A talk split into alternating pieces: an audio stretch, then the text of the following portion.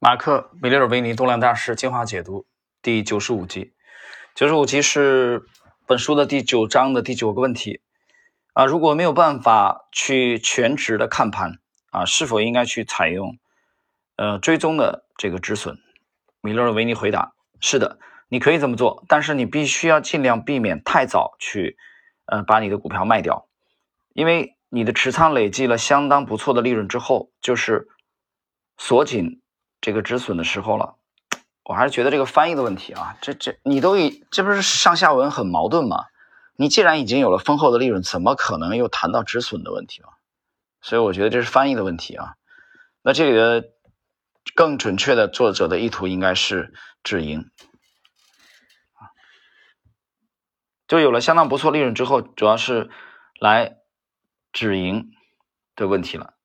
股票处于抛物线式的上涨走势时，我会适当的来这个调紧止损，因为股票涨得越急，回撤的幅度也就越大。第二个是戴维瑞，你应该每一天或每隔几天检查一下你的股票，看是否需要把这个止损价抬高。我从来不会在股票交易中使用固定百分比的追踪的止损，但我会使用均线、趋势线或者。成交量啊，作为止损的依据。以今日科技的便利性而言，你可以轻易的通过手机检查你的股票，需要的话也可以随时来调整止损。第三位，邓三格尔，设定与市场群众一致的机械式停损，对造市商而言往往是个诱惑，促使他们制造人为的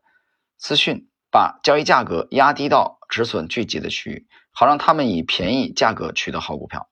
我在一九九零年代初尝试使用过一次机械式的止损，不过当我意识到这种做法让他人如此容易的以便宜价格从我手上买走股票，我就不再这么干了。我认为你绝对有必要监控你的股票，实时了解整体市场的动向，然后判断最佳的出场点。再次强调，我会在其中一个我视为止损的区域结束我的持仓。但不会预先在交易平台上这个递进这个止损单啊，以免揭示我对当前市场的解读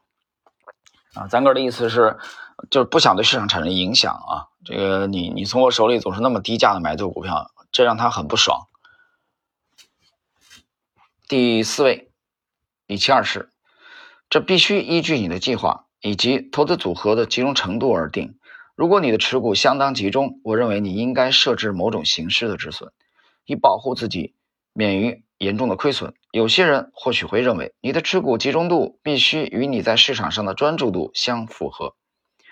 对市场的专注度越低，就越不该持有太集中的投资组合。以规模较小的持仓而言，我不认为你必须预先设置止损。不过，我至少会设置某种形式的集中的预警。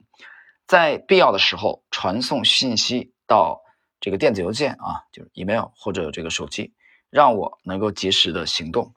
啊。换言之，就是他也讲了，就是也不是说，嗯，一定要去呃设设置这个追踪的啊这个止损，但是呢，他对呃电邮啊或者手机的这个信号的畅通啊，让他去及时的掌握股价的动态是非常看重的。所以，我们综上看一下这四位大师啊，其实是各有偏重的啊，各有偏重。那瑞元讲他不太用固定的啊百分比来止损，他可能更多的用比如说均线啊、趋势线啊等等等等这些技术或是你成交量啊来来去做这个止损。好了，各位，时间关系呢，我们今天的这个第九十五集啊，第九章的第九个问题啊，就